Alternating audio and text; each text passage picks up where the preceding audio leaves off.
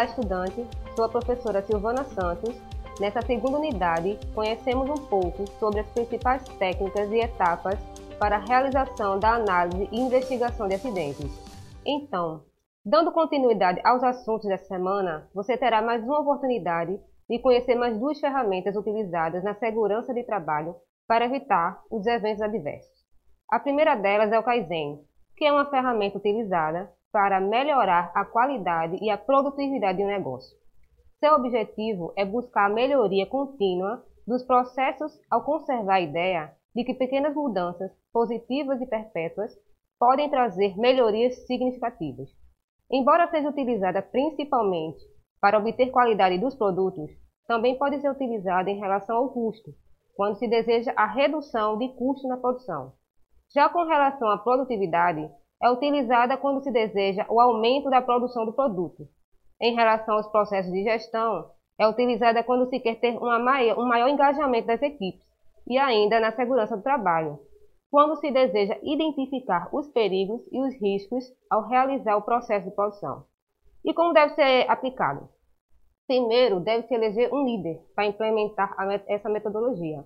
Estruturar a equipe, ou seja, montar os temas que irão ser executados com as ações propostas. Em seguida, identificar melhorias no local do trabalho que deseja aplicar essa metodologia. É, depois, estabelecer metas para realizar as melhorias, ou seja, os objetivos que devem ser alcançados. Em seguida, desenvolver e executar as ações, onde deve ter pessoas qualificadas que devem executá-las. E, por fim, monitorar o que foi realizado. A segunda ferramenta é, é o Lean Manufacturing, que significa manufatura enxuta. Essa ferramenta ela tem como objetivo otimizar os processos de produção, ou seja, aumentar a produção ao mesmo tempo que reduz a quantidade de recursos aplicados, mas de forma inteligente e com resultados eficazes. Ela baseia-se em oito princípios. Primeiro, a superprodução, quando a empresa ela produz mais que o necessário ou antes que a demanda de fato exista.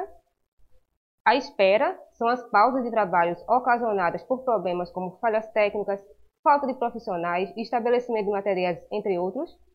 O terceiro, movimentação, desperdício de movimentação dentro da empresa, ou seja, longos caminhos para pegar água, por exemplo.